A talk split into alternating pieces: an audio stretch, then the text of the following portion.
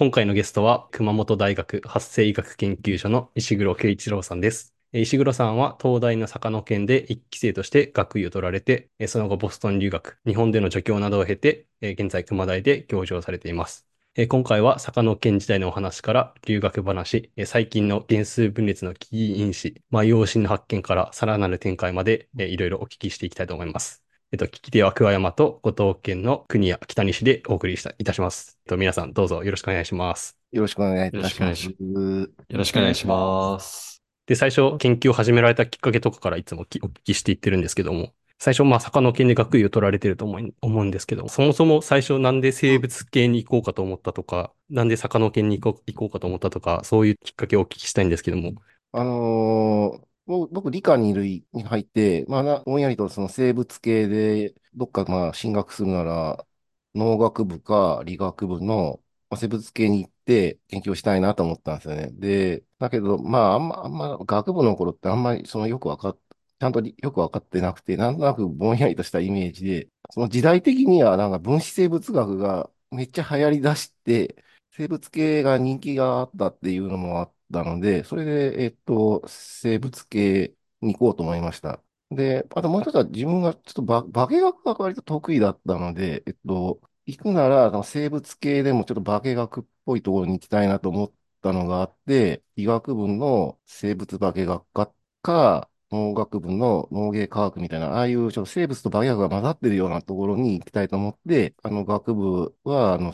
まあ、あの、理学部の生物科学科に行きました。まあ、学部3年の間、普通の講義ばっかりで、で、4年から卒業研究っていうのが始まるんですよね。で、僕は4年生の卒業研究の時は、ちょうどまあ、もうその年に定年退官されちゃう教授の先生の研究室で、あの、卒業研究の配属があって、だから、卒研配属って言っても、まあ、もうその1年しか、あの、その研究室にいられなかったので、早々とその、修士課程とか行くんだったら、どっかよそ考えなきゃっていうのが思っていうのがありました。で、それで、あの、ちょうど学部4年生の始まる頃っていうか、まあ、春休みの頃に、修士でどっか大学院、どこに行こうかなとか思って、その全国いろんなところ回ってみた、見学させてもらったんですよね。で、その時に、まあ、あの、まあ、阪大とか、あと、京都大学とかもちょっと回ってみて、修士で大学院受けるんだったら、どこに行こうかなっていうのは考えてました。で、実はですね、えっと、ちょうど東大の理学部の生物科学科に西田英介先生っていうのが、まあ助手でいらっしゃったんですよ。で、そこには、えっと、後藤先生もいらっしゃって、で、そのグループがですね、ちょうど京都大学のウイルス研究所に移った直後ぐらいだったんですね。なんで、私も、あの、春休みを利用して、京都大学の西田研をちょっと見学させてもらったことがあったんですけども、ちょうど後藤先生は、あの、西田研の助手をされて、当時は助手って言い方してたんですけども、あの、いらっしゃって、それでいろいろなんか説明してもらったのを、まあ覚えてます。で、まああの、いろいろ回ってですね、あの、どこに行こうかなとか思ったんですけど、ちょっとね、兄弟とかは、の、兄弟の生物物理とかは、ちょっとなんかあの、い飲酒受けても受かんない、受からなそうな感じがしたんで、やっぱり、やっぱり自分が今、その時にあの所属してた、東大の生物、理学部の生物科学科のに属する大学院に行った方が楽かなと思って、早々とその、その、兄弟だとか、阪大だとか、だとかいう受けるのはちょっとやめにして、それで、その理学部生物科学科内で、えっと、大学院の指導教官になってくれる先生を、まあ、探してました。で、そしたらですね、そのと、その時に、坂野先生が、ちょうど、なんかジョブインタビューでやってこられたんですね。で、坂野先生っていうのは、アメリカの UC バークレーで教授やってたんですけども、まあ、東大の生理学部の生科の教授で、まあ、帰ってくるようなタイミングだったんですよね。あの、ちょうど坂野先生がジョブインタビューでや、セミナーをされたタイミングで、ちょっと面談させてもらって、それでいろいろお話を伺いました。で、あの、まあ、その時の、坂野先生の印象っていうか、まあ、その、結構、結構強烈、強烈なインパクトがあって、その、なんかそのオーラにちょっと衝撃を受けまして、それで、まあ、坂野先生のところに、まあ、大学院の修士課程で入りたいなと思って、それで、あの、坂野県、修士は坂野県に行くことになりました。ありがとうございます。お、オーラっていうのは、やっぱりこう、うん研究に対する熱意とかそういう感じのそうですね。はい。そういうオーラですね。あの、すごくなんか、その、研究に対してすごい熱く語る先生で、あの、しかも、なんていうのかな、あの、当時、生物化学科にいらっしゃった教授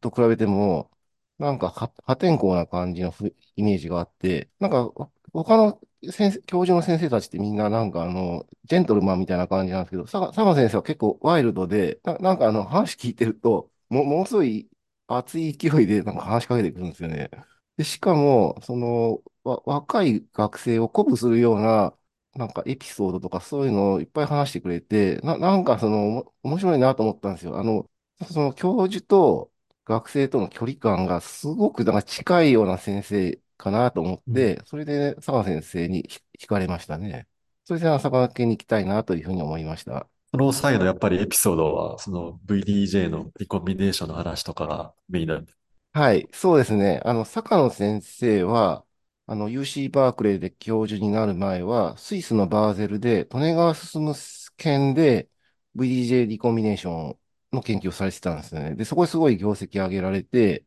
あの、まあ、利根川先生がその後ノーベル賞を取るのに、まあ、貢献されたんですよね。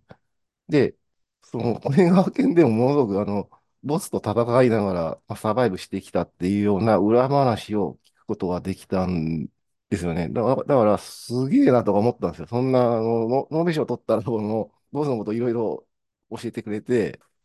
こんな話は、あの他の先生から授業で聞いたこともないみたいな話題を、なんか包み隠さず教えてくれたので、まあ、なんか面白いなと思って、あの話を聞きました。坂野先生は当時バーはい。クレーでも、はい。そのく組み替えの話を続けられていて、で、日本に戻るに、戻るにあたって、嗅覚もやろうみたいな雰囲気だそう、はい、そうですね。あの、坂野先生はもともと、まあ、VD、免疫グロブリンの組み換えの研究をされてたわけですよね。で、それは、免疫グロブリンの VDJ 組み換えっていうのは、多重遺伝子が、まあ、ゲノムに並んでて、それが組み換えで、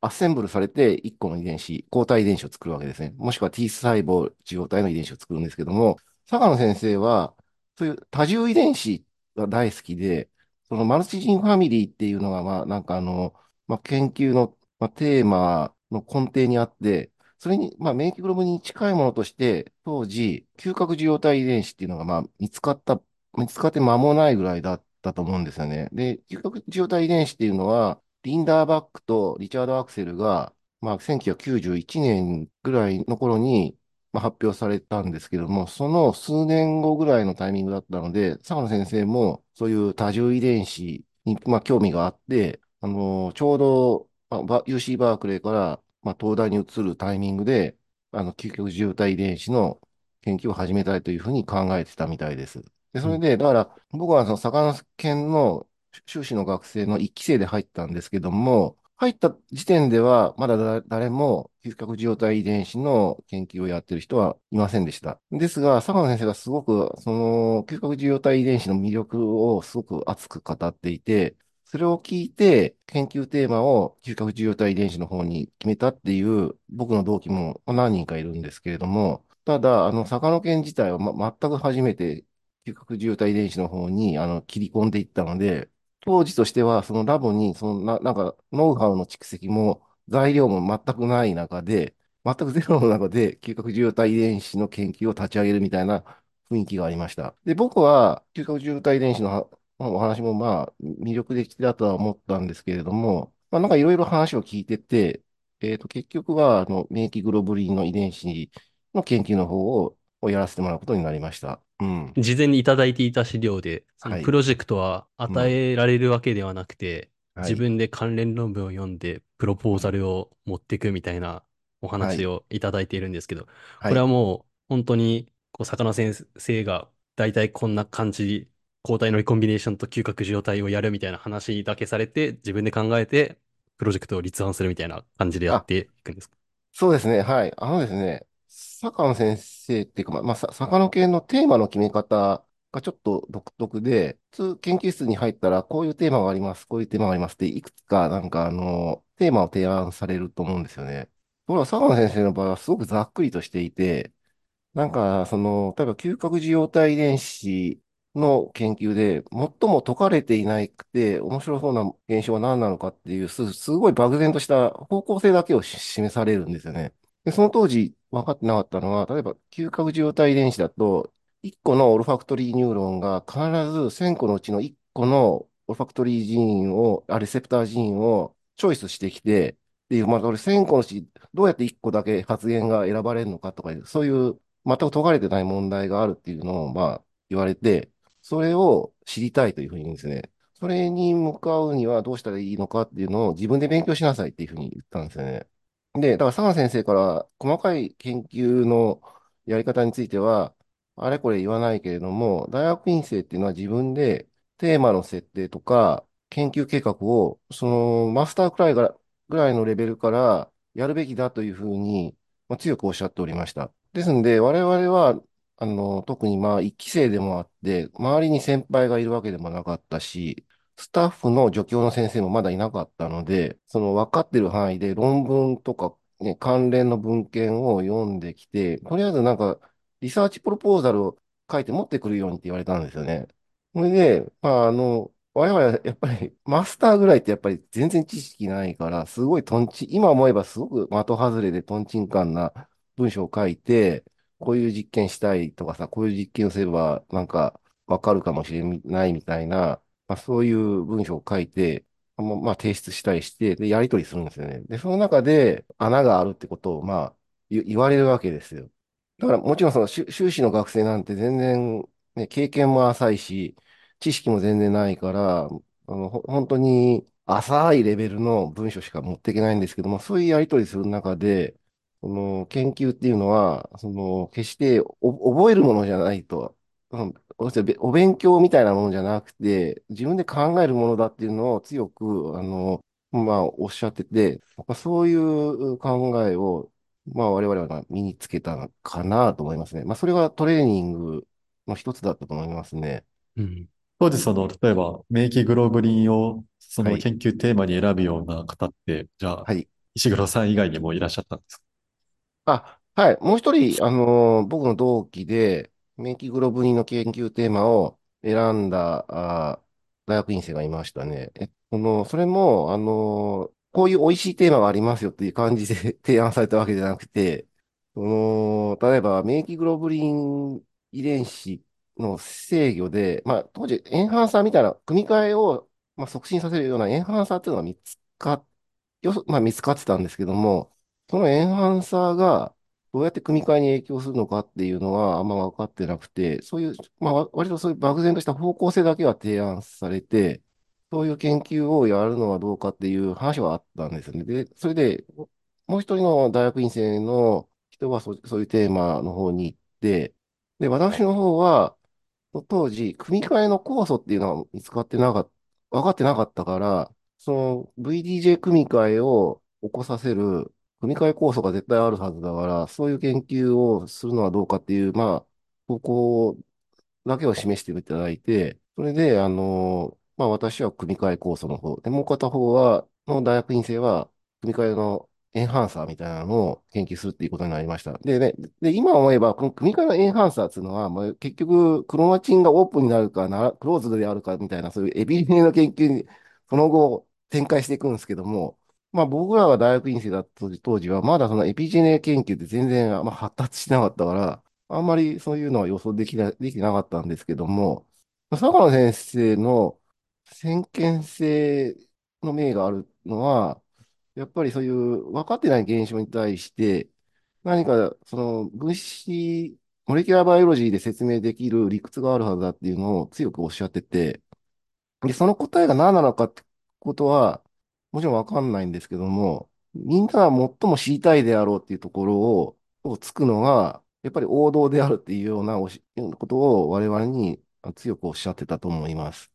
当時としては、その、組み換え構想が見つかってなかったら、その世界中で見つけようという、なんかそのライバル研究室が結構ありそうな気がするんですけど、当時としては意外とそこはホットトピックでみんなが血まなこになって探してるっていう感じだったんですか？そうですね、はい。当時言いますと、まず、利根川県と、あと、デイビッド・ボルチモアつって、この人も、なんか、あの、リバーストランスクリプテースを発見した、発見してノーベル賞を取った大御所がいて、あと、ピーター・モンバーツって、今、あの、オファクトリーレセプターの研究されてるけども、そその人とか、デイビッド・シャーツとかいて、その、世界中でチームアナコになって探してる時期でした。で、その当時分かってたのは、ラグ1、ラグ2っていうのが、ちょ見つかってたんですよね。でもそれは、免疫グロブリンにかんの組み換えに関係する酵素を活性化させるための転写因子かもしれないっていう説があって、で、っていう説があったんですよ。もう一つは、そのラグ1、ラグ2っていうのは、実はそういう転写因子とかではなくて、組み換え酵素そのものかもしれないっていう説もあったんですよね。で、それで、世界中の人らが、あの、ノックアウトマウスを作って研究するっていうのはやってたんですよ。確かにそのラグ1、ラグ2っていう遺伝子をノックアウトすると、免疫グロブリンの組み換えは起きないんだけども、それが、組み換え酵素が壊れたせいで、T 細胞受容体とか免疫グロブリン遺伝子ができないのか、あるいは、それはなんか免疫グロブリンとかの組み換えを制御するような転写因子を行動しているのかっていうのは全くアドレスできてなかったんですよね。でどうしてかっていうと、ノカドマウスを作った分子電学っていうのは、そのある現象に対してそれが必要か必要でないかっていうのはすぐわかるけども、その分子の実態っていうのはやっぱりわかんないですよ。で、生化学的にそのラグ1、ラグ2タンパク質を生成してきて、どういう機能があるかっていうのをインビトロで見なきゃいけないっていうところまで行っていて、そういう研究をしなければいけないんじゃないかなっていう雰囲気があったと思いますね。で、あの、多くの世界中の研究者はあんま生化学に強くなくて、やっぱりタンパク質レベルでちゃんと研究をしなければならないだろうというのが、まあ、当時言われていました。で、私は、えっと、結局、組み換え酵素の研究をしたいというふうに言ったので、坂の件で、組み換え酵、まあ、後に組み換え酵素ということはわかるんですけども、まあ、ラグ1、ラグ2っていうタンパク質を生化学的に研究したいというふうに言ったんですよね。で、当然、坂の件っていうのはどっちかというと、もう完全に分子生物学で、ノックアウトマウスとかトランシンクマウスを作って研究しているラボなんで、生化学を教えてくれる人誰もいなかったんですけれども、近くの近隣のラボに行って、例えば立体構造をやってるラボが当時、お隣に、ヌレキ先生とかがいたので、ちょっと教わったりとかして、まあ、タンパク質を生成するとか、そういうとこから始めて、研究を進めておりました。なるほど。ラグ1、ラグ2の生成して、まあ、機能は何かっていうのに迫る。そうですね。で、まあ結局はですね、その研究はマスターの学生だったっていうのもあって、なかなか最初うまくいかなかったんですけども、で、結局よそからラグ1、ラグ2のうち、ラグ1はすごい酵素のコンポーネントの1個だろうっていうのを発表したグループがいて、まあ目標にしていた、その、部分は先に、他の研究室に先を越されたんですけれども、その組み換え酵素が多分、そのトランスポゾンの、トランスポーゼースに由来するものであろうというような、そういう性質を持ってるっていうのは、僕の大学のテーマで見つけることができて、まあ、そういう研究を佐賀の県でやって、最終的には学位を取らせてもらうことになりました。で、これまたすごいんですけども、トランスポゾンがその内在化してね、リンパ球に内在化して、で、進化的にはその、その後、その、VGA 組み換えを起こさせる酵素に、まあ、変わってたわけですよね。で、今、この考えは今はもう、もう免疫やってる人の間では、まあ、常識みたいになってるんですけども、その1990年代後半で、そういう考えに行き着いたっていうのは、やっぱりちょっと佐賀の先生の、な、なんていうか、導きっていうか、そういう、まあ、当時やっぱ突飛な考えだってはあるんで、まあ、そういう、なんか、佐賀先生のぶっ飛んだアイデアとかのインプットもあって、まあ、できた研究じゃないかなと思います。ありがとうございます。ちょっと坂野先生エピソードをお聞きしたいんですけど、うん、はい。ちょっと今までのお話ではなんかこう自由にやらせて自由な感じなんですけど、うん、一方なんか結構厳しいという話もちらほら聞いたりするんですけど、ね、やっぱそういう感じなんですか、はい。佐賀先生の伝説は多分結構よく知られているんじゃないかと思うんですけど、佐賀先生はと、とても自由に研究をやらせてくれますね。一方で、あの、研究に対してものすごく厳しい先生でして、まあ、ラボミーティングっていうのが、まあ、毎週あって、その時は本当にみんなビビって何週間かの研究内容を発表するんですけども、発表の仕方とかもすごく厳しくて、あの、研究がどう進んだとか、結果が出たか出てないかっていうのはあんま問わないんですけども、その、研究の目的とか、あるいは目標とか、何を解き明かしたいのかっていうことについて、ちゃんと喋れないと、そこものすごく厳しく指導されてましたね。まあ、今思えば、あのー、本当に厳しくて、あの、まあ、コンプライアンスに引っかかるぐらい本当おっかなかったんですけど、ですけど、自分らは、まあ、あのまあ確かにあの怖いとは言っても、あの、それはあの、そのササイエンスに対するものの見方とかを熱く語っていらっしゃる上の延長だと思ってて、そこはあんまりなんか苦で、苦ではなかったですね。あの、まあ、多分人によっても受け止め方は違うけれども、そうやって割と厳しめに指導されてました。で、そうですね。僕が思ったのは、研究者でやっていく上では、特に若手の間は、あ、あんまプライドを気にしちゃダメだなっていうふうに思ったんですよね。これ多分、特にあの、東大生の人ってプライド高いから、自分は賢いとか思ってる人多いから、そういう感じで、なんかね、なんかその人前でなんかその批判されるっていうのに耐えられない人にとってはものすごく苦痛だったかもしれないですけども、まあでも、佐川先生ぐらいな方に、なんか、そうやって厳しめに言われることは、僕、僕はなんかプラスだ、その、その後の研究人生を思うと、ものすごくプラスだったなと思いますね。で、特にその大学院生になってすぐにそんな感じで厳しくやられたんで、まあ、僕としては、それはものすごくいい経験だったんじゃないかなと思いますね。まあ、厳しいのはその、ロジックがちゃんとしてなかったりすると詰められるとかそういう。そうですね。うん、そうですね。あのーその喋り方にしてもそのロジックが大事だってことをおっしゃってましたね。で、佐川先生がいつも言うには、UC バークレーの教授もやってたんで、静止のディフェンスとかを、まあ、やってるわけですよ。で、アメリカ人とか、まあ、アメリカに留学できている、まあ、大学院生とかは、やっぱりそういう、その人前できっちり喋るっていうトレーニングをかなり受けてるらしくて、そういうのと比べて、この日本は、まあ、日本の大学院生は、そういうところが最初にあんまトレーニングされてないから弱いっていうことは常々おっしゃってました。じゃあちょっと、えっと、坂野県から留学編に移移らせていただきたいと思うんですけども、その後坂野県で学位取られて、なると、ボストンの中谷県。そうですね。行かれる。先にいただいていたお話では、そのハットをどんどん取られていたので、まあそういう黒エピジェネ研究に行きたいというような感じだったという。そうです。これはな、なんでエピゲノムに行こうかなみたいなあそうですね。はい。あの、僕、僕、大学院の時は、組み換えのコースの研究やってて、留学してからは、どっちかというとエピジェネ系な研究になったんですけども、うん、まず一つは、そもそもエピジェネ研究って1990年の後半頃ってまだあんま、日本では全然やってる人いなかったですね。あの、国内ではそういう研究を始めようかっていう人がぼちぼち現れつつある時代はあったんですけども、今ほど流行りではなかったと思います。その中谷先生っていうのは、もともと NIH にいて、ヒストンアセチルトランスフェラーゼを、もうなんかいっぱい何種類もあの、見つけた先生なんですよね。あの、デイビッド・アリスと中谷先生っていうのは、あの、ハットを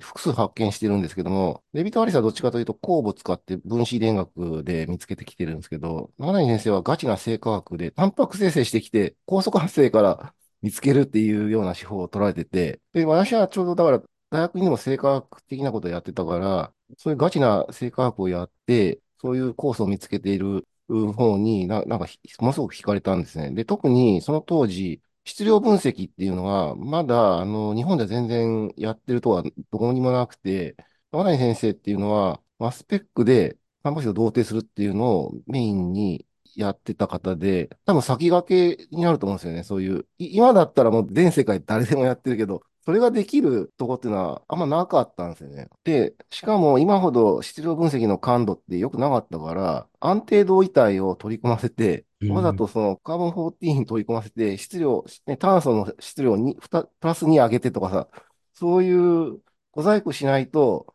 なかなか検出できないような時代だったんだけど、中谷先生はそういうのを駆使しながら、生化学的に新しいタンパク質を見つけて、それがヒストアセチルトランスフェラーゼだっていうことをバンバンバン発表されて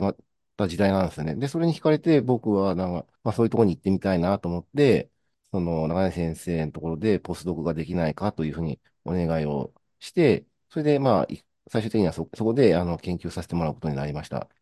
背景的なことになるんですけど、その性格学的に取るっていうのは、うん、最初に IP マスかなんかで、それかもしれないというような候補を取ってきて、それを生成して活性を見るみたいな。まあ、そう、そうですね。あのー、あの、メモ、例えば、あの、メモシータンパク質に対して、それを生成してくるんですけども、長井先生のお考えの中には、その、タンパク質は複、単品で働くものはあんまないと。複数のタンパク質が合体して複合体を取っているはずだっていうお考えがあって、その目星タンパク質、例えば DNA に結合するけれども、それが、まあ、例えば転写活性化因子として知られてはいるけれども、そいつ単品で転写を活性化するわけではなくて、なんか他にもいろんなものがくっついていて、その中にヒストンを制御するような酵素活性を持つものがいるんじゃないかっていうような仮説を持って、の研究を進めてたと思います。で、具体的に言うと、と今でこそ、核内受容体っていうのがありますよね。あああいうやつも、転写に対して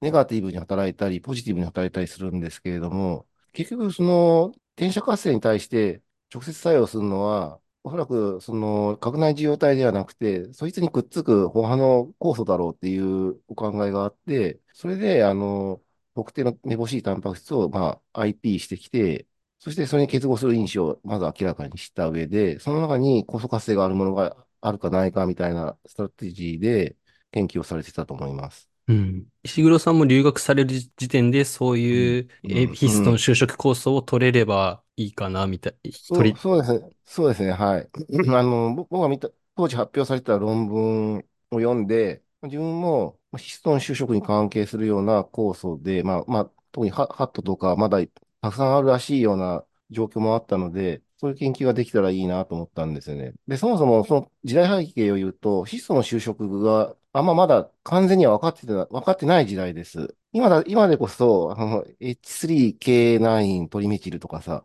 H3K12 トリメチル、ダイメチルとか、ね、あと K36 とか、いろいろあるでしょ。H2A の S210 番とか、120番とかさ。で、そういうのはまあ、あんま分かってなくて、当時は、ヒストンのどのアミノ酸にどういう修飾が入ってるのかっていうことすらもうあんましよく分かってなかった時代だと思います。うん、すごいざっくりしてて、デイビッド・アリスとかは、ヒストンの H3 にはメチル基が入ってるらしいとか、アセチル基が入ってるものがいるらしいとか、イン酸化がされてるものもたまにいるとか、そういうざっくりしたレベルでしか分かってなくて、ヒストンのどのアミノ酸残機にどの主食が入るで、それそれを担う酵素は何なのかっていうのはあんま分かってない時代だったと思いますね。当時としては、タンパクとしてのそのアセチル化就職っていうのは、普通に知られていたわけですよ。そうですね。はい。タンパク質のアセチル化就職っていうのは、一般的には、あの、その当時も知られてました。それはヒストに限らず、あの、いくつかのタンパク質でアセチル基が入るっていう現象は知られてましたね。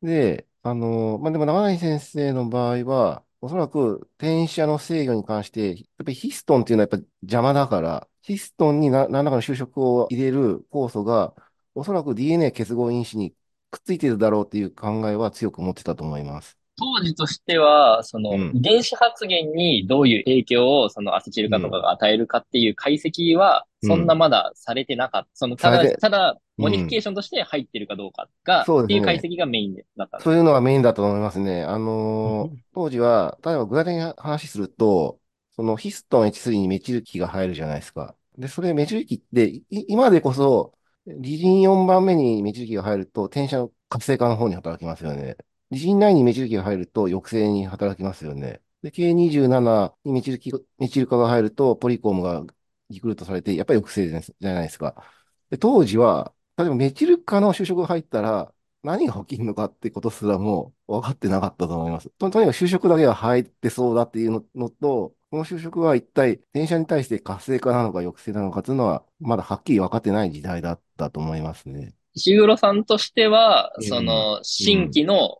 うん、ヒストン就職構想を同定するっていうところに重きを置いたんですか、はい、それとも、その、就職されて、その後どうなるかみたいなところも、プロジェクト考えるときのそのフォーカスに入っていたというか、どういう感じだったんでしょう？かはい。僕はですね、えっと、まあ、まず、新規のコースを見つけたいっていう方に惹かれてました。で、当時の時代背景を言うと、その就職が活性化なのか抑制化なのか、どっちに働くんだっていう研究っていうのはね、当時は実は難しかったんです。なんでかっていうと、まだ siRNA っていうのが登場する前の話なんだな。あと、今だったらクリスパーがあって便利だけどさ、簡単に細胞で遺伝子が潰してみて、それがどういう表現形を与えるのかっていう解析が簡単にできるじゃないですか。だから、この就職酵素がどういうバイオロジカルファンクションを持っているのか、アウトカムをもたらすのかっていうのは簡単に解析できるんですけど、当時はそういうのはあんまりできない時代だったんですよね。なので、あんまりその、その就職酵素が活性化に働くのか、抑制に働くのかっていうのは、ちょっと次の研究みたいな感じで、まあ、とりあえず置いといてって感じで、僕自身は、だからまあ、とにかくそういう酵素活性があるものを新規に見つけたいっていうところに惹かれてましたね。で、まあその後もちろんですね、あの当時、だから出芽酵母とか分裂酵母とか使ってる研究者は、その就職酵素が入るであろうアミノ酸にアラニン置換を入れてみて、それが表現系に対してどう出るかっていうのを、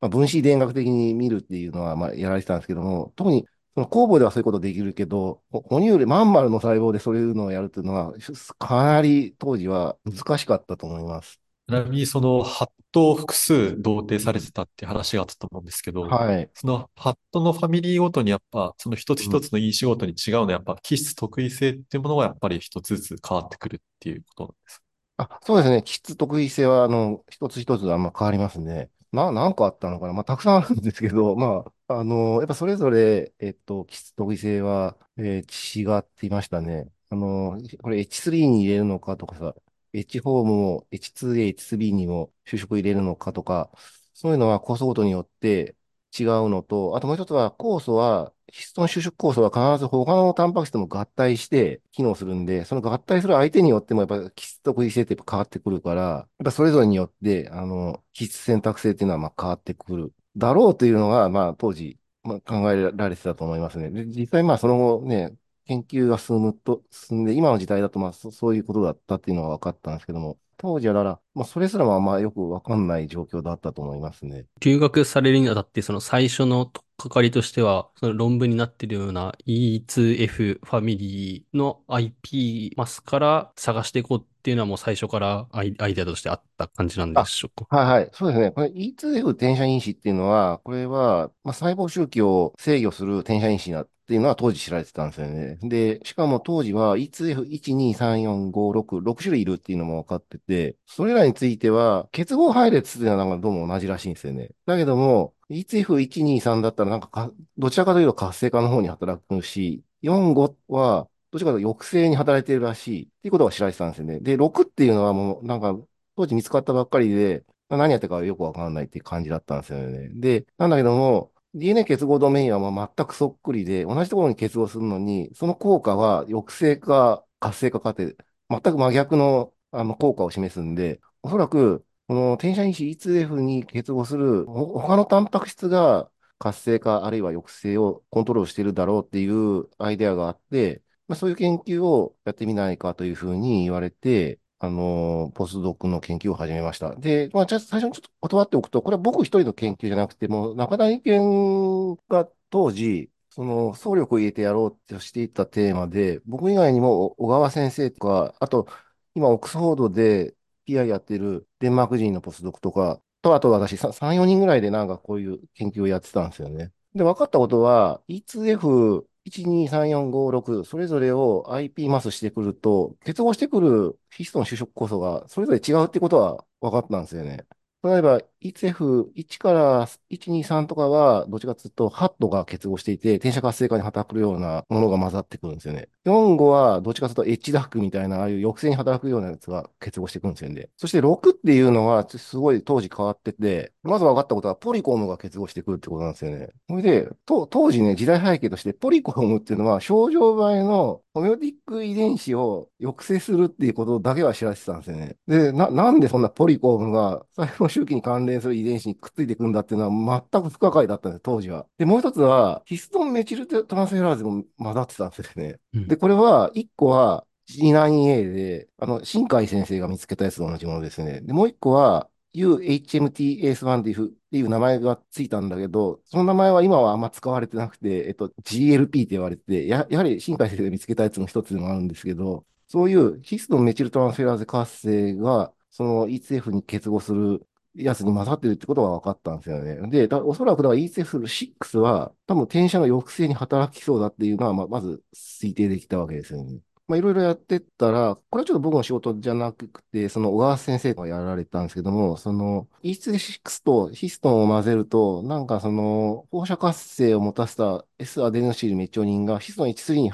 取り込まれるっていうのはもう見つけられてて、で、おそらくだからヒストンメチルトランスフェアーゼ活性はあるだろうっていうのはすぐ分かったんですよね。で、どのアミノ酸に入っ、H3 のどの残機に入ったかっていうのは、当時はエドマン分解っつって N 末端から分解していって、何番目に放射活性が入ったかっていうのを調べるっていう、すごい古典的な方法があって、それで9番目のリジンにカーボン14でラベルされた S アデノスイメチオニンが、メチルギが転移しているっていうのが分かったんですよね。で、もう一つはね、あの、あともう一個はね、ポリコームがなんで結合するのかっていうのはもう本当に当時めっちゃ謎だったんですけども、当時はそのポリコームが結合してるってだけで、結構いい論文になった時代なんですよ。そそれがどういう機能を持ってるかっていうのを解析しようがなかったから。あの、うん、siRNA も登場してないし。だから概念的には発生に関係する遺伝子じゃないところにもポリコムが働いているっていうのを見つけた最初の論文になるんですよね。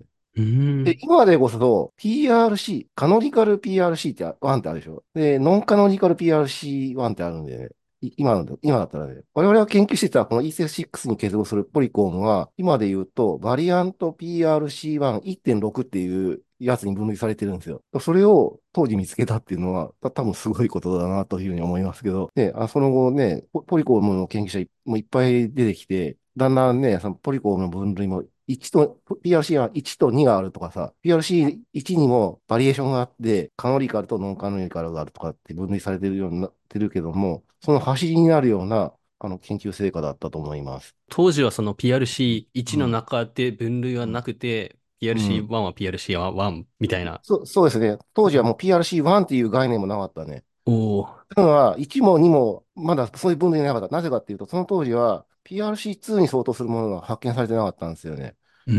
えっと、PRC2 に相当するものが見つかったのは、2004年ぐらいか5年、2005年ぐらいのダニ・ラインバーグのグループが、212とか EGH12 を生成してきて、あの酵素が、トン H3 の K27 のにメチル化、メチル入れるっていうのを見つけたのが最初で、だから当時としては 1, 1とか2とかいう分類の概念すらなかったので、世の中的には大雑把になんかポリコームのコンポーネントとおぼしきものが、なぜか EC6 と結合しているぐらいなあ受け止め方だったと思います。すごいな、今の時代から見るとすごい雑な実験だと思うんだけど、機能解析しなくていいしさ、あの、なんかノックダウンするとかノックアウト作るとかしなくても、なんか結合していましただけでもうなんか結構いい本文になる時代だったんですよね。だけど、あの、当時の技術レベルから言うと、やっぱそ、そ、それ見つけるだけでも大きなネタになったんだと思います。E2F6 に関して言えば、その HMT、うん、あの、GLP とくっついてて、うん、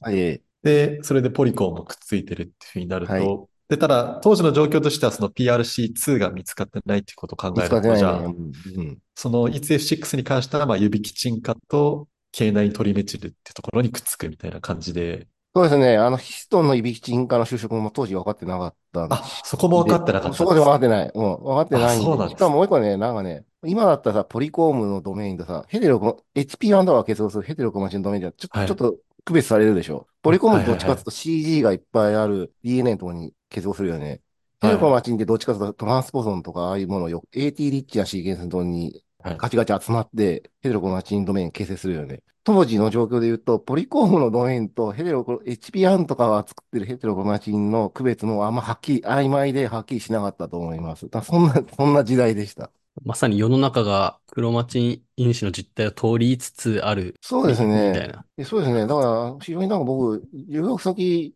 あの、いいところに行ったなと思いますね。そういう、なんか本当にそのエビデンティック研究がなんか流行り始めた、本当に初期の頃だったと思うんで、そういうのがだんだん明らかにされつつ時代、されつつある時代に、そういう研究室に行けたってことは、非常にラッキーだったと思いますね。まあでもね、で、しかも、いや、やっぱりなんか思い出深いのはそういうポポリコムみたいなものが、今でこそなんか本当に H3K27 トリメチルがどこにいるとかさ、みんなチップセックでやるでしょ。だけど、な、なんかで、それはさ、ポリコムがいるところはさ、抑制されてるっていうのも、もう常識化してるじゃないですか。で僕が留学した当時はそ、そういう、そういう概念すらまだなかった時代だから、本当になんかあの、今思えば、いい研究テーマに触れたなと思いますね。で、あもうちょっとね、僕自身がほ本当になんかあの真剣にいろいろ考えてれば、ね、今から、今振り返ると、もっといろんなことできたなっていうのも思うんですけど、当時はまだなんか技術レベル、今ほど高くはなかったんで、ね、いろんな研究室があっても、ね、それぞれの研究で得意な技術ってあるじゃないですか。中谷先生のところは生化学が得意ですよね。それから、えっと、リチャード・ヤングっていうのは近くにいて、向こうはチップを開発した研究室になるんですけども、当時だからチップですら、あの、出話工房でしかで初めてやられて、まん丸で誰も導入しないとかそういう時代だったから、やっぱり研究することでできることって限られてて、で、だけど今思えば自分にもうちょっといろんな人とコミュニケーションできるような能力があって、いろんなとこからいろんな技を吸収できてれば、あれもこれもできただろうなっていうのは、今振り返れば思うことはありますね。えーリチャード・ヤングはあの、スプライシングのリチャード・ヤング。そうですね、スプライシングで有名になったリチャード・ヤングで、その後、あそこは基本的には転写とかポリメラーデ2とか、転写因子のチップとかで、その後有名になっていくんですけども、あそうそういうグループが近くにいましたね。PRC1.6 がセルサイクルの進行を抑制するもの？抑制側ですね。これね、あのー、今だと分かってることなんですけど、PRC1.6 っていうのは、一番メインに何を抑制してるかっていうと、マイト、マイトティックな細胞で発現してはいけない遺伝子を抑制してるんですよね。で、その遺伝子は何かというと、原子分裂に関連する遺伝子が多いですね。うんその研究もここ数年になってだんだん明らかになったんだけど、ES 細胞で PRC1.6 のコンポーネントをクリスパー等でノックアウトするとかやると、ES 細胞のくせに原子分裂に関連する遺伝子がすげえ活性化してくるんですよね。ES6 とか、あと、ポリコームのコンポーネントとか、あと、あと、MAXMGA っていう因子があって、そういうのを一個欠落さ、消失させると、普通ほら、マイトーシスしてる細胞でさ、原数分裂やっちゃいけないからさ、原いけないから、普通は抑制されてるんだけど、なんかね、原数分裂関連遺伝子があ強く活性化されるっていうのが最近分かってきてます。でもたまたまなんですけど、うん、なんか今になって、今やってる自分の研究になぜかまたなんか繋がってきてて、非常になんかその、不思議な思いをしますね。その20年ぐらい前はそんなことすら思わなかったんですけども、せいぜい、その当時分かってたのは、制裁区っていうのはほら、状況によったら止まるしさ、G1 から S に行けなくなって、その G1 の手前で止まるか、G0 って呼んでるような、コアエッセンスな状況で止まるとか、そう、そういうことは分かったんですけども、まあ、ただそういうのに働いてるだろうなっていうぐらいの推測しかできなかったんですよね。でもまあ、だんだんこの20年ぐらいで研究が進んで、EC6 っていうのはどどうも原子分、少なくとも原子分裂に関連するような遺伝子とか、あと生殖細胞の文化に関係するような遺伝子も抑制しているというふうに言われてますね。うんちょっとせっかく原数分裂の話も出ましたし、うん、原数分裂に行こうかと思うんですけど、はい。その後、渡辺義則研に戻られるということだったんですけど、そうですね、はい。これは最初から原数分裂をしようと思っていたわけではないという感じだったんですか？はいはい。えっとですね、これは、えっと、最初はですね、あんま原数分裂をやるとかそういうつもりで行ったわけじゃなくて、僕はちょうど、まあ5年間アメリカにいて、まあ、海外学習が切れるタイミングで、まあ、日本に帰りたいなと思って、一応職探しを始めてみたんですよね。だけど、なんかあんまそのタイミングで急に思いついて日本帰るって言っても、そんなどっか状況の職があるとか、そういうわけでもなかった状況なんですよね。で、日本に帰るにしてもどうでもいいかっつったらそうでもないと思ってて、まあいろいろ探してはいたんですけれども、簡単にその助教の職とか見つからないと思っているような状況もあったので、えっと、そのタイミングで、まだ年齢的には、普通の学進 PD に応募できるギリの年齢だったから、33までだったんですけど、出せるから、ちょっと出したんですね。で、最初に行こうと思ったのは、広島大学の原爆放射線医学研究所ってところで、クロマチンと DNA 修復みたいなのをやってる研究をされてる先生がいたので、そこに学進 PD で行こうと思って、受け入れ許可もらって、で、まあ学習も通ったんで、広島大学に行こうと思ったんですよ。ところがですね、その先生がなんか東北大に移っちゃったから、なんかあの、それで、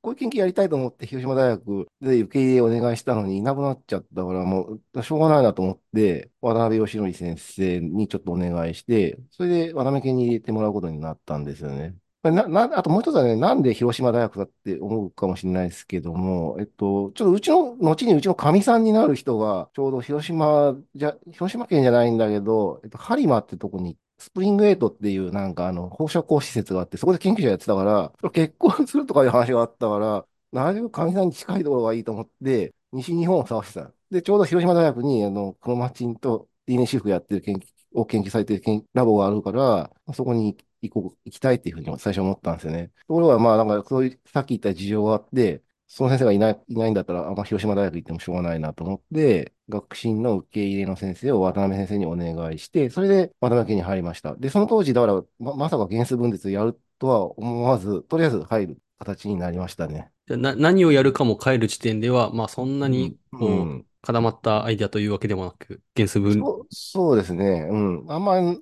特にその原数分列をやりたいとか、そこまでのアイデアはなくて、ただ、渡辺義則先生は当時、えっと、染色体研究でも、ものすごくもう、すごい有名になってらっしゃってて、まあ、なんかその、車、今までやって、それまでやってたクロマチン研究とは遠遠からずって感じかな。だから、まあ、染色体の上に乗っかってくる結合因子を解析、研究されてるっていう意味では、まあ、まあ、近いかなと思って、渡辺先生にお願いして入れてもらうということになりましたね。渡辺研ではそのマウスで、その新しいその原数分裂通人に発現する因子をこう取られてると思うんですけど、あそうですね。そのさそのマウスでのクロマチン核分をマスで取ってくれば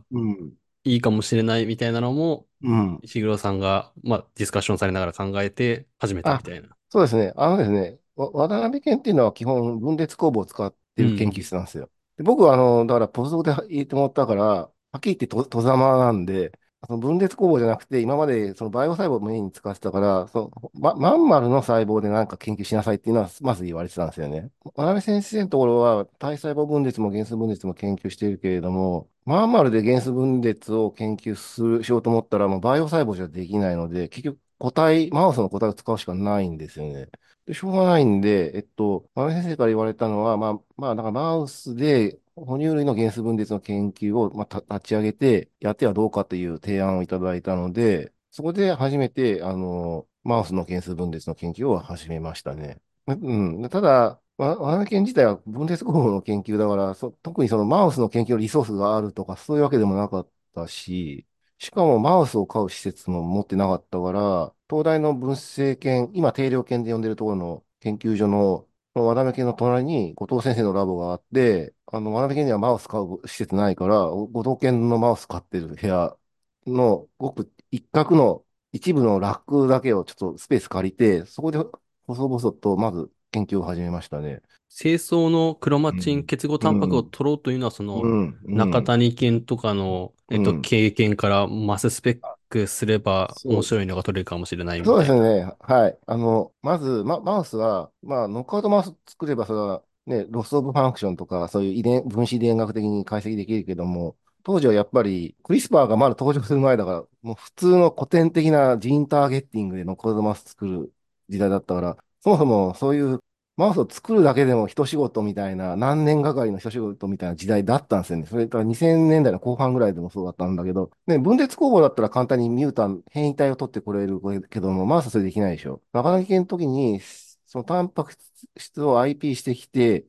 それに結合する因子を性格的に明らかにするっていう手法は、研究対象がマウスであっても、マウスの清掃であっても、別にね、あの、清掃すりつぶすだけのことだから、あんまテクニックとしてはあんま変わらないなと思って、だから今までの経験が活かせると思って、まずは自分でできることと思って、マウスの清掃をいっぱい集めて、とにかく原数分裂の時に染色体の上に結合する、なんか新しいものを見つけようっていうことを始めました。でそうでないと、なんか自分、だから特にこのこういう美味しいテーマがありますよみたいな感じで言われたわけじゃないんで、ななんかまず自分が研究するためのテーマを探さなきゃいけないと思って、とにかく必死になって、原数分裂の染色体の上に乗っかっていて、かつ新しいものを探そうというのを始めました。あの、清掃をすりつぶすにも、いわゆるその性細胞とか精子とかもたくさん含んでると思うんですけど、ねうん、そこから原数分裂特異的に取るっていうのはど結構難しそうな。あはいはいはい。あの、そうなんですよ。えっとね、清掃っていろんなステージの細胞混ざってるんですよ。細かいこと言うと制限細胞っていうのが大元になる細胞で、それが分化すると細胞細胞っていう名前に変わるんですよね。その細胞細胞の時に原数分裂が起きてるんですよね。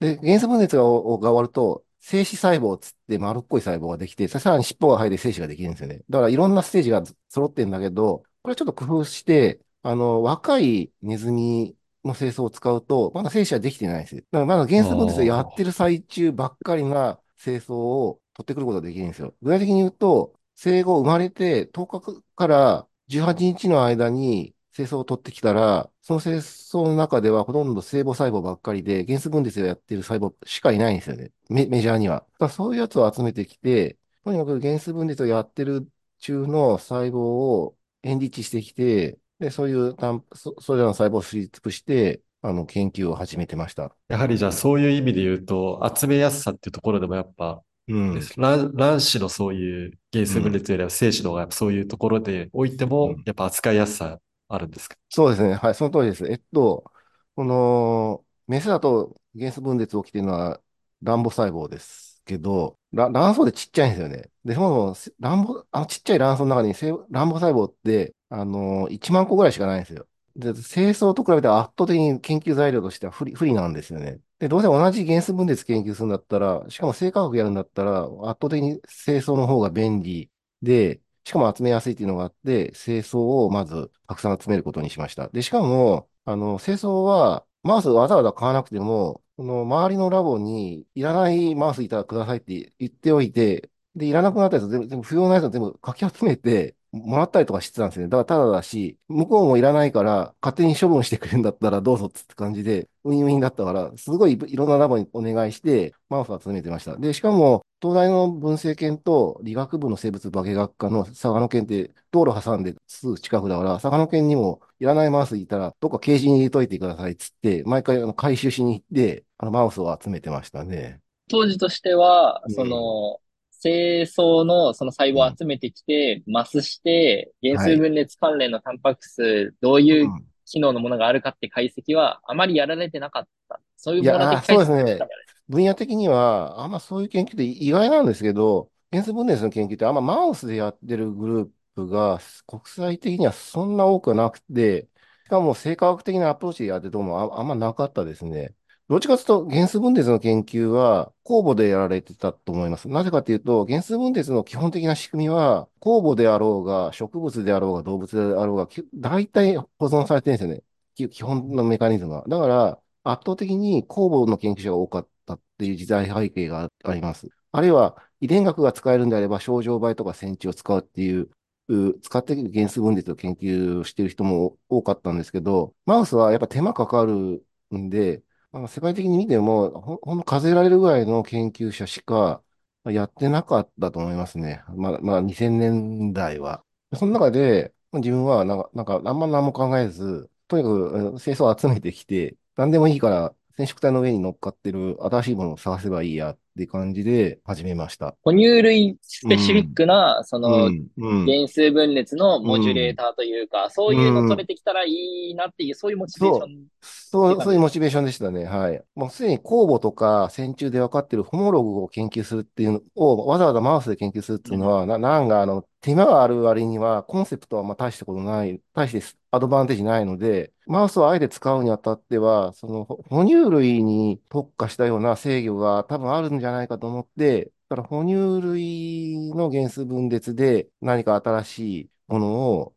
あるいは新しい活性を付加するようなものを探そうというのは、最初の目標にあの立ててました。え、実際その原数分裂の過程で、うん、その酵母とかハエとか他の生物に比べて、うん、哺乳類スペシフィックな制御というか、なんかここは他の生物種と違うみたいなイベントってあるもんなんですか、うん、あありますね。素人でわかんないですけど。うん、あありますね。あの、これは、当時はまだ全然そういうのは予想できなかったけども、今となったらもうそういうものだらけだと思いますね。あの、あ基本的なね、原数分裂の仕組みは、酵母もマウスも似てるけど、ま、マウスはマウスでやっぱり特殊な制御がいっぱいあって、それを制御する因子っていうのは、哺乳類、あるいは脊椎動物しかないやつもあって、そういうものはね、ゾロゾロ見つかりましたね。しかもね、なんかあの、時代背景を言うと、ゲノム上の遺伝子の構造が決定されたのは2000年なんですね。ま、まずヒトゲノム。で、次はマウスのゲノムももう解読、ほぼ解読されて、だいたい 2, 2万数千個遺伝子があるっていうのまで分かったわけだね。機能解析されている遺伝子っていうのは名前がついてますね。遺伝子名があるでしょところが、なんかね、あのー、原数分裂に関連する遺伝子まあ、当時はだからまあそれすら分かんなかったけど、結局分かったのは原数、後で分かったことですけども、原数分裂に関連する遺伝子っていうのはあんまマウスで研究されてないから、よく分かってなくて、で、しかも、僕僕らが IP マスで見つけてきた新しいなと思う遺伝子、染色体上に乗っかってる新しいなと思った遺伝子は全部名前がついてなくて、ほとんどのやつは、例えば49なんたら RIK とか、利権クローンってやつですね。あるいは LOC6689 とか、そういう数字とアルファベットでだけがついた ID みたいな正体不明な遺伝子ばっかりで、で、そういうやつをひたすら研究してましたね。まあ、要するに、その、遺伝子の機能もわかんないし、ドメインもよくわかんないから、そういう記号しか、記号みたいなものしかついてないんですけども、そういうものをひたすら研究してやってました。で、研究やる上でネックだったのは、こういうなんか得体の知れない ID だけがついてる遺伝子って、そもそも抗体とか売ってないんですよね。市販で買えないんですよね。だからそこが一番研究ネックだったんですけど、売ってないからその研究を途中でやめるとかいうわけにはいかないんで、しょうがないから自分らでこれぞと思う遺伝子のタンパク質を作って、まあ、大腸菌でたくさん作って、自分らで免疫して、動物にね、動物に免疫して、抗体作って、その抗体を使って、まず原子分裂をやってる細胞細胞の免疫侵食するんですよ。そしたら、その抗体で特徴的な極材を示すものがまあ、見つかってきたんですよね。例えば、セントロメアだけに極材するとか、しかもその原子分裂をやってる時だけセントロメアにいるとか、テロメアにいるとか、あるいは、あの、原子分裂をやってる染色体の上にだけ、ある特定の時期だけ極材が見えるとかね、そういうものがいくつか見つかってきたんですよ。で、今、今分かったことですけど、そうやっていろんな抗体たくさん作って、と、後に原数分裂スペシフィックなコヒシン見つけたりとかもしたし、原数第一分裂の時だけセントロメアにいるタンパク質が見つかったりとか、あるいは、あの、僕と一緒にやってた学生の方で、えっと、テロ、原数分裂の時だけテロメアにやってきて、テロメアを制御するファクターを見つけたりとか、まあそういうのがどんどん見つかってきたんですよね。なんで、あの、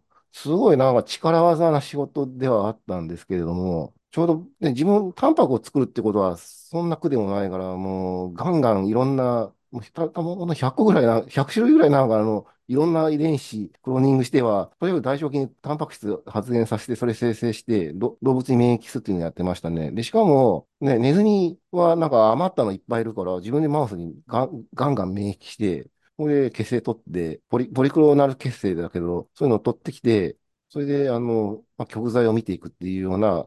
ストラテジーで研究をやってました。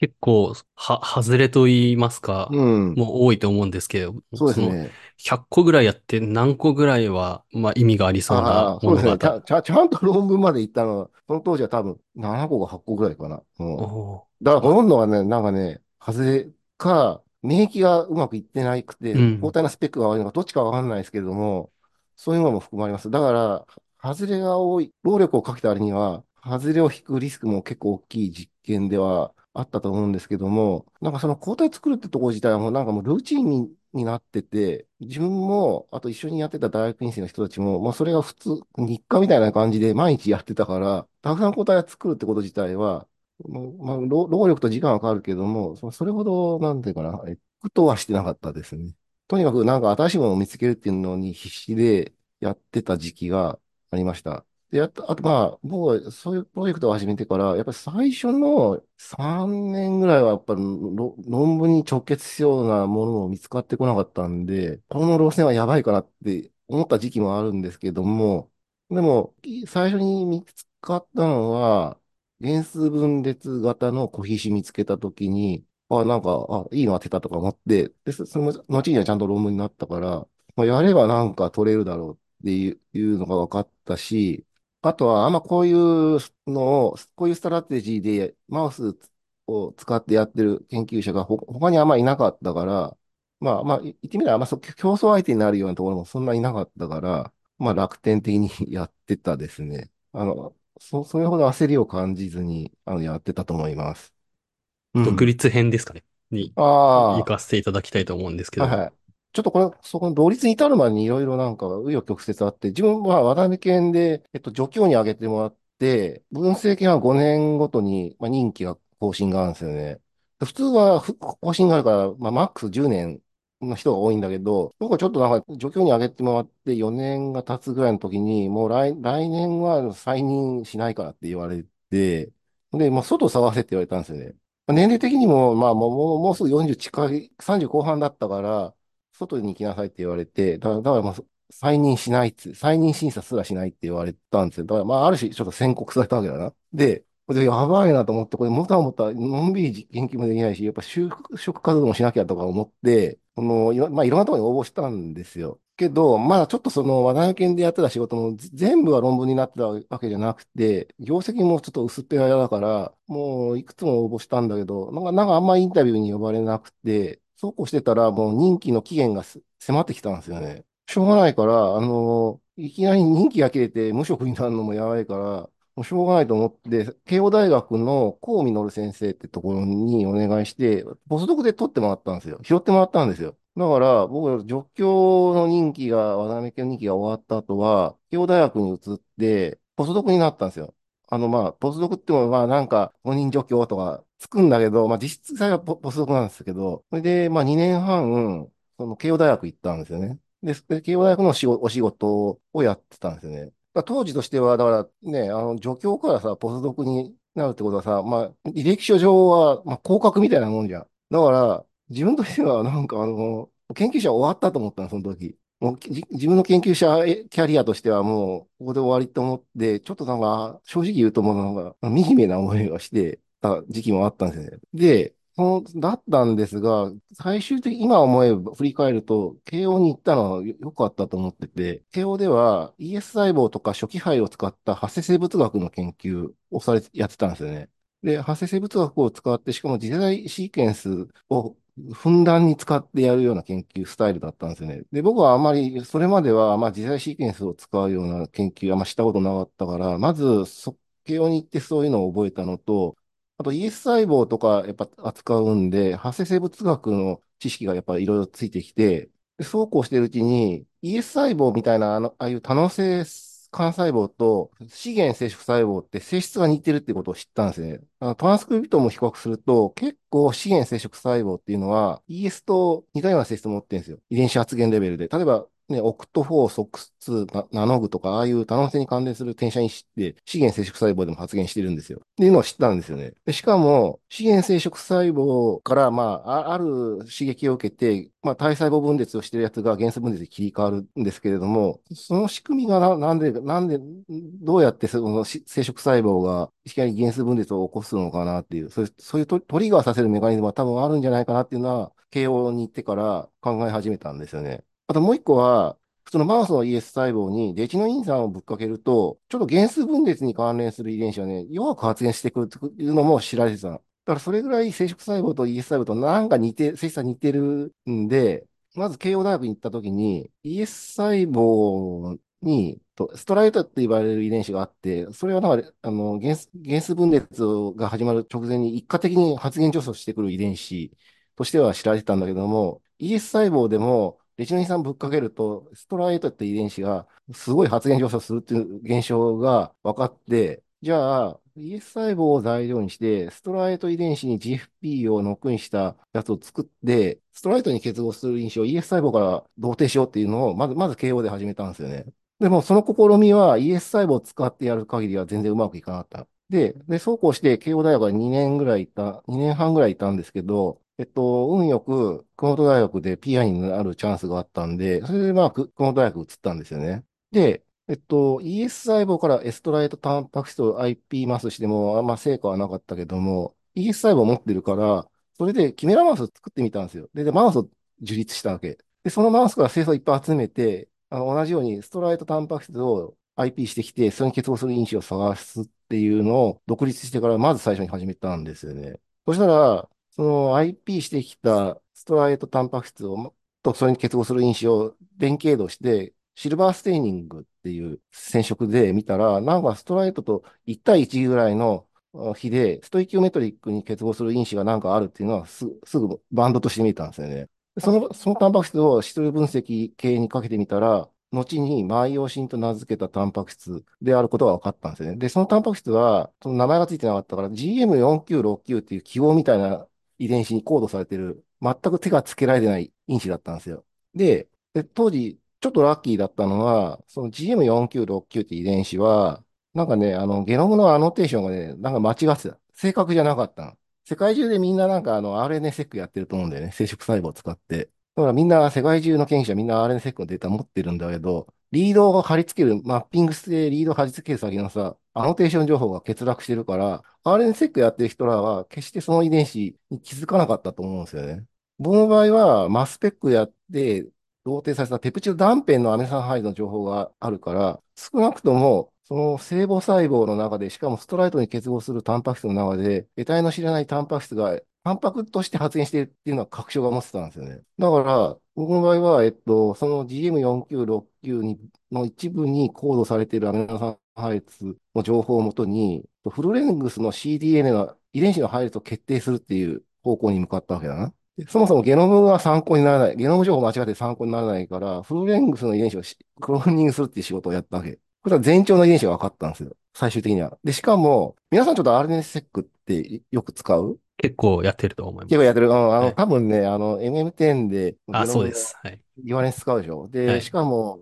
アノテーションの情報は多分 NCBI に登録されて使うんですよね。え、そもそも、そ、そのアノテーションされてる情報が当てにならないから、えっと、アンサンブルっていうまた別のデータベース使ったんですよね。だあっちはなんかね、ゴミみたいな配列も全部収録されてるから、実はあっちの方がゴミみたいなのがあって邪魔なのもいっぱいあると、あるんだけども、僕の場合は GM4969 遺伝子の全長の配列知りたかったから、あっちの方の情報を駆使して、なんとかいろいろ、この断片のこのトランスクリプトとこのトランスクリプトが繋がるんじゃないかとかっていうのがだんだん分かって見えてきて、最終的にはそれで CDNA の全長が分かって、で、CDNA の全長の配列が分かると、今度はゲノムのエキソンイントロン構造も分かるでしょ？それで、まあなんか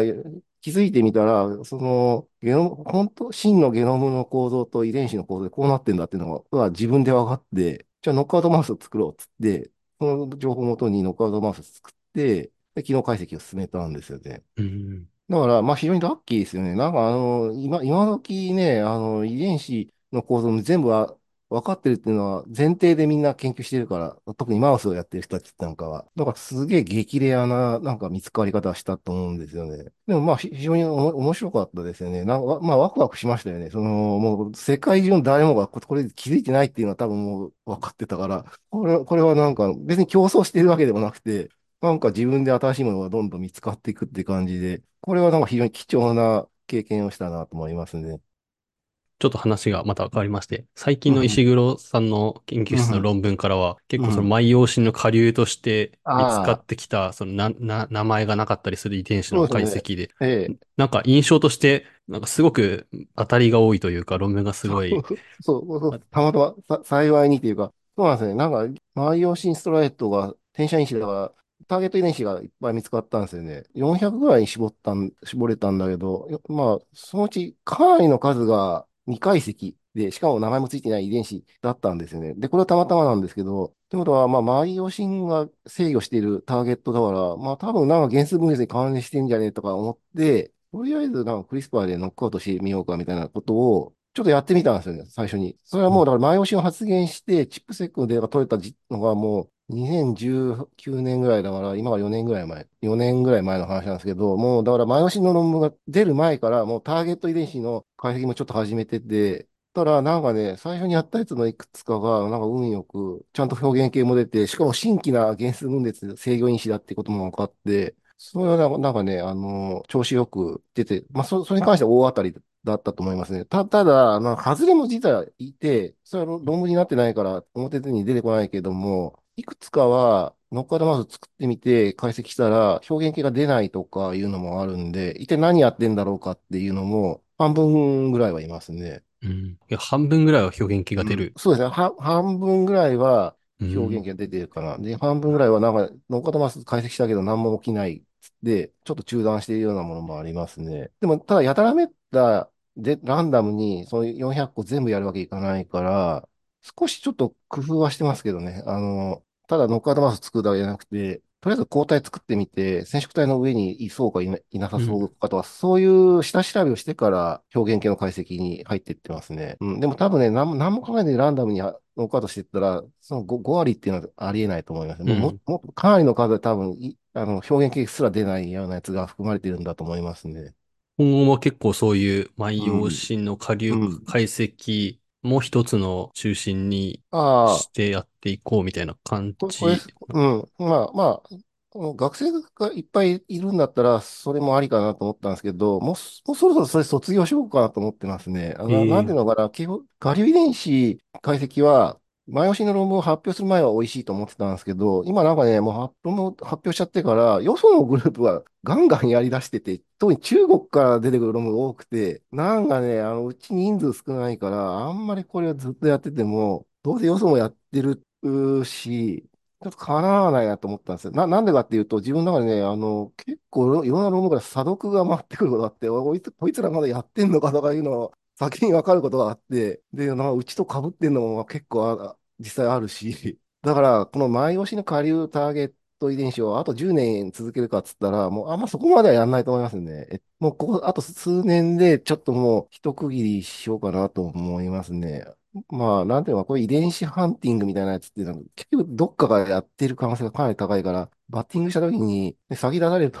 あんまりインパクトが下がるから、うん、もう、特に、まあ、それをメインに添えてっていう感じではなくなるんじゃないかと思います。で、その代わりに、もう今は、原子分裂の開始のメカニズムって、症状倍とか線虫とかもこういう転写因子が見つかってるかっつったら見つかってないし、で、だから他の生き物でなんか、まあ、マイオシン相当ななんかものが見つから、それマスター因子的なものが見つからないかなとかいうのは、ちょっと考えてますね。で、実際、うちらは、マイオシン遺伝子は、まあ、まあ、魚類以上に、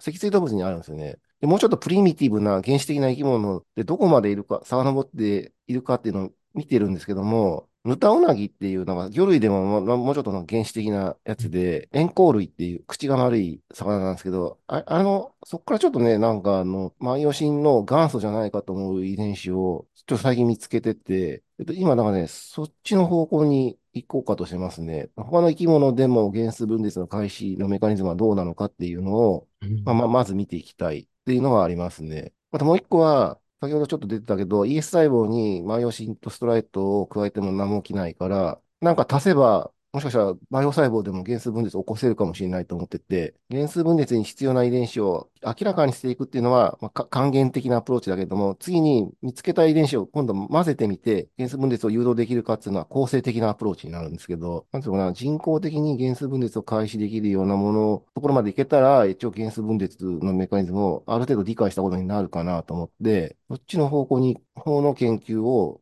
今後、重きを置いてやっていこうかなっていうふうに考えてます。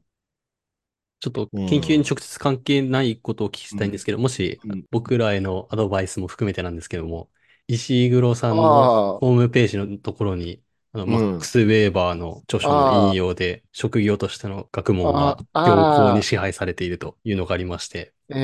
ぜひ行幸を逃さないためには何が重要だったのかと。あ、そうですね。まあ、行幸って意味はさ、なんか、あまあ、あれってなんかね、あの、自分最初はなんか、まあ、自分が大学生の時に、教養で社会学取った時に、その本をその先生が使ってたから初めて知ったんだけど、あの行幸っていう読み方すら知らなかったんだけど、最初。漢文みたいな感じで思ってたんだけど、季節してなんか幸運をつかむことっていうぐらいの意味らしいんですよね。それで、なんか、思うんだけど、まだ研究者で生きていくって結構やっぱ大変じゃないですか。あの、業績ないとポスト取れないしさ。俺なんかなんか、あの、助教やってたけどいきなりポスドクになってるしさ。だけど、なんか、その場その場で、なんか、そのラッキーみたいなことがちょっとあって、たまたまあって、なんか今の自分があるように思うんですよね。本当にだからもう、慶ポスドク、慶応でポスドクになった時はもう、俺も完全に終わったと思ったけど、でもその後、なんかそこ行ったおかげで、なんかちょっと、ね、今までは染色体とかこの街みたいな、そのガチガチなメカニスティックな研究しか知らなかったけど、なんか発生生物学の要素を学ぶ機会があって、それはなんか自分のその後の研究に活かせてて、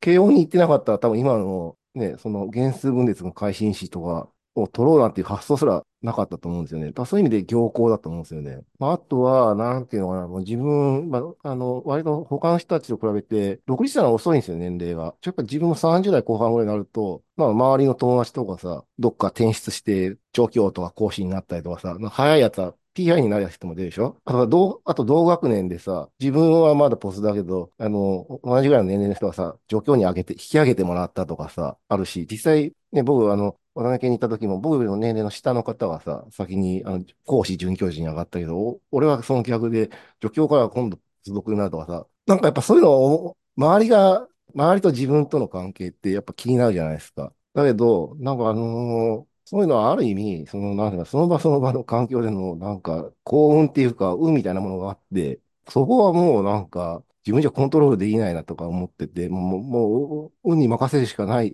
部分もあるんじゃないかというふうに思ってるんですよね。で、そういうのを、あの、ある程度運によるのかもしれないけれども、ただそれは待ってる、ただぼーっと待ってるんじゃなくて、やっぱそういうものをなんか追い求めてる自分がいないと結局そういうものにつかめないんじゃないかなとは思いますね。すみません、ちょっとは長くなったけど、結局はなんかそういうものをなんかもがいてそういうものを求める自分がいないと結局はそういうもの、行行すらやってこないんじゃないかっていうのはちょっと自分の考えです。うん。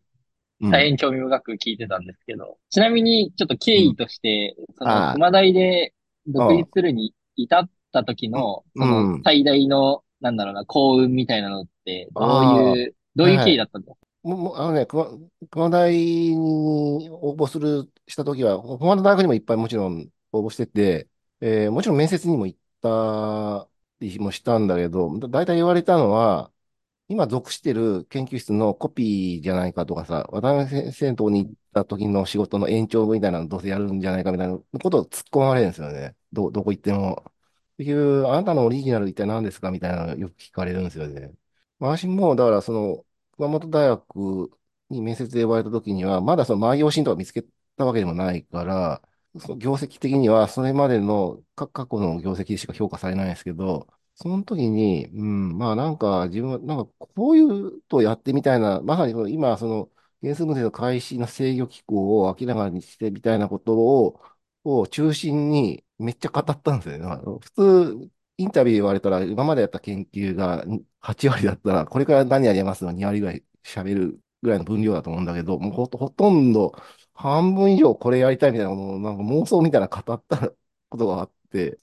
多分それがちょっと、ちょっと幸いしたのかもしれないと思いますね。な、なんかあの、強くこれから自分はその今までいたラボとは違う、なんか新しいことをやりたいっていうのは多分はっきり伝わったと思うんですよね。